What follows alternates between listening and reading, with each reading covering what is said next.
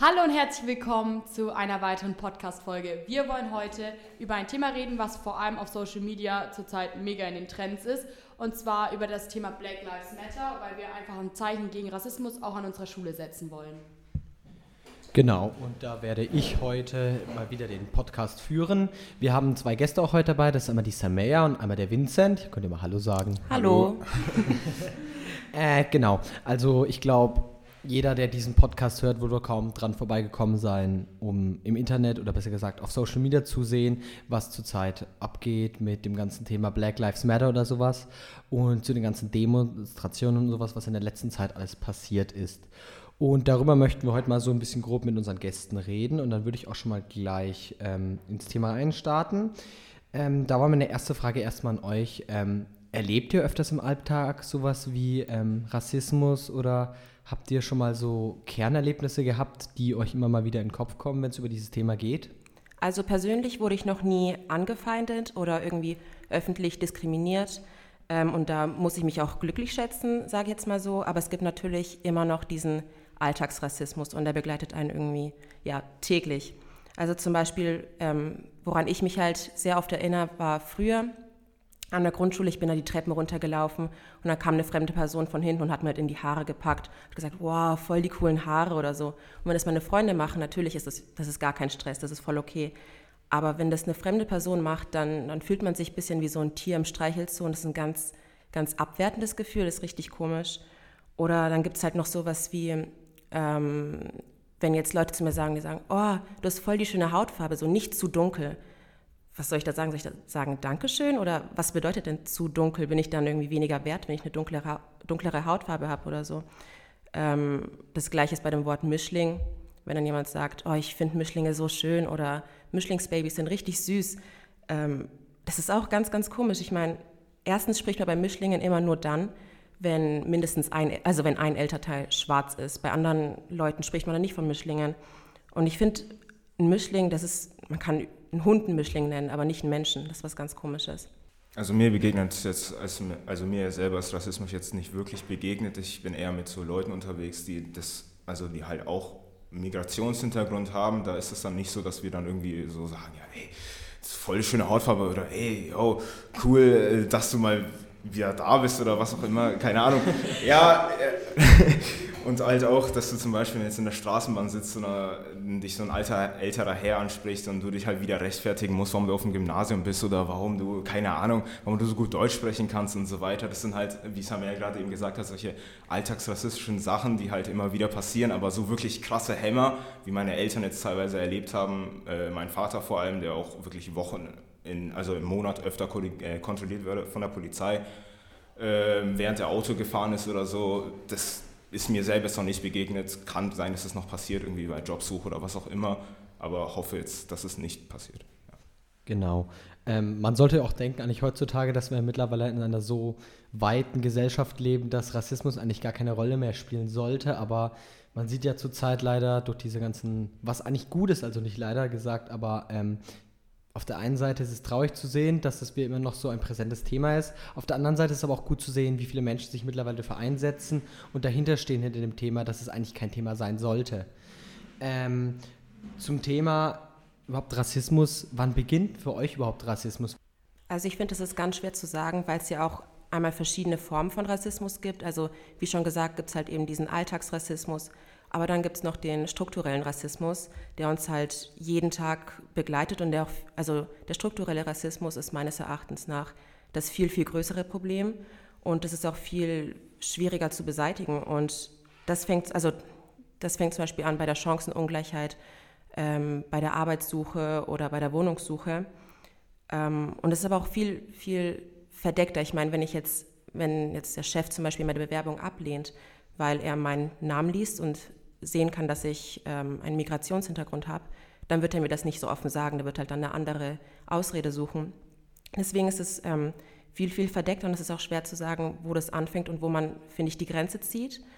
Ähm, aber was für mich, wo ich sage, da beginnt Rassismus, ist zum Beispiel die fehlende Repräsentanz in jetzt irgendwas Film, Werbung, was auch immer oder so, also irgendwelche blöden Bemerkungen, wie schon gesagt. Genauso sind das rassistische Witze Oder zum Beispiel, wenn jetzt jemand das N-Wort sagt und dann sagt, ja, aber es war doch nur in einem Song, ich habe es nur mitgesungen.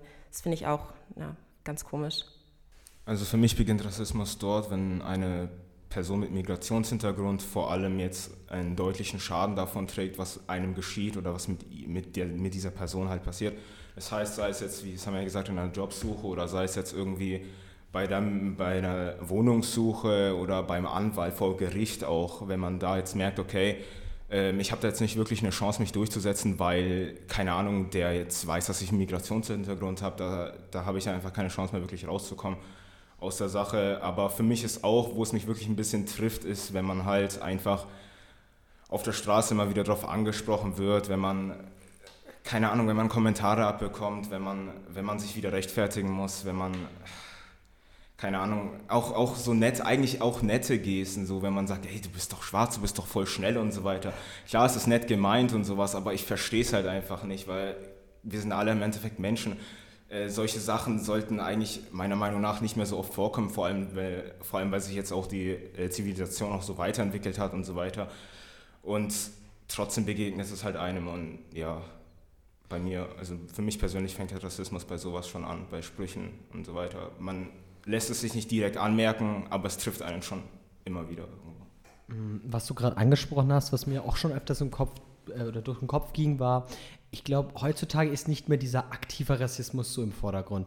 Den, was ich viel mehr spüre oder auch mehr mitbekomme, meiner Meinung nach, also ich erfahre nicht so viel Rassismus, was jetzt äh, kein Wunder ist, aber ähm, was, glaube ich, bei den Menschen auch ungewollt oft viel mehr der Rassismus ist, zum Beispiel dieser unterbewusste Rassismus, dass du überhaupt nicht, also ich glaube auch viele, die es gar nicht wollen oder gar nicht ähm, aktiv, wie heißt es, Rassisten sind, haben dennoch so, so ähm, Rollenbilder oder so. Das ist ja jetzt nicht nur in dem Bereich. Vieles hast du ja so unterbewusst auch bei dir drin.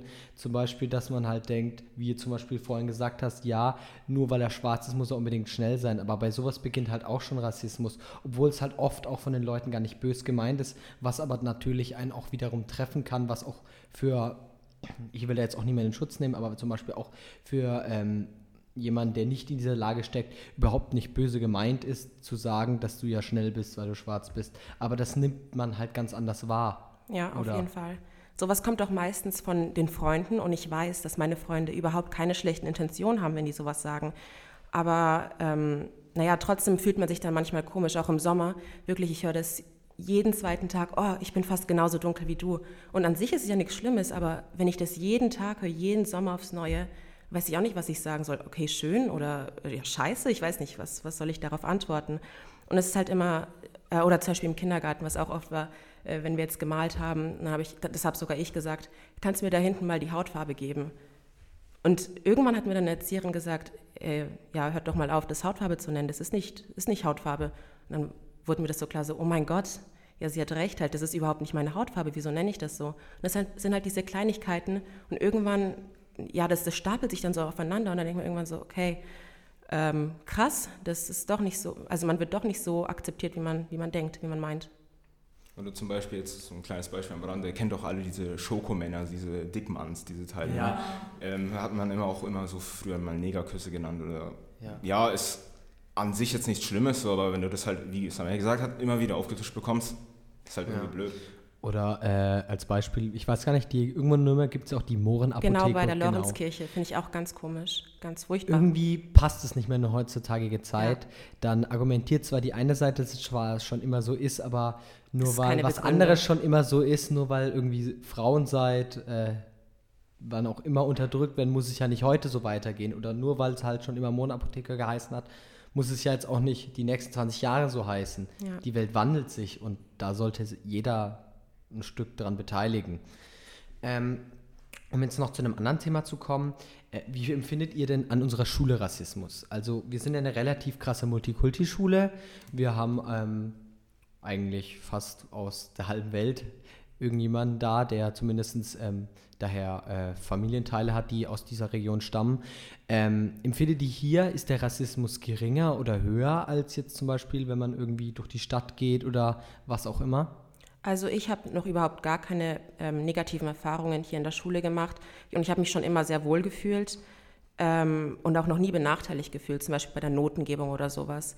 Und ich glaube, das liegt halt auch einfach daran, dass es, ich sag mal, normal ist, wenn du irgendeinen Migrationshintergrund hast. Das, hast. das ist halt überhaupt nichts mehr, das ist nichts Besonderes. Ähm, deswegen, ja, ich habe mich schon immer wohl gefühlt. Ja, bei mir dasselbe. Also ich habe nicht wirklich ein Problem damit, dass, also ich fühle mich jetzt nicht in der Schule wirklich unwohl, deswegen, da ich einen Migrationshintergrund habe oder ähm, habe damit irgendwie großartig mal Probleme gehabt. Was einem manchmal auffällt, ist im Unterricht vielleicht kleinere Kommentare, also was heißt Kommentare, Reaktionen von Lehrern halt, aber wo ich auch wirklich sagen muss, ja, das ist jetzt auf jeden Fall nicht vergleichbar mit dem, was man auf der Straße erlebt oder was, ähm, womit man einfach äh, täglich, nicht täglich, aber des Öfteren konfrontiert wird, wenn man irgendwie unterwegs ist oder sowas. Also ich fühle mich hier wirklich sehr wohl. Ja.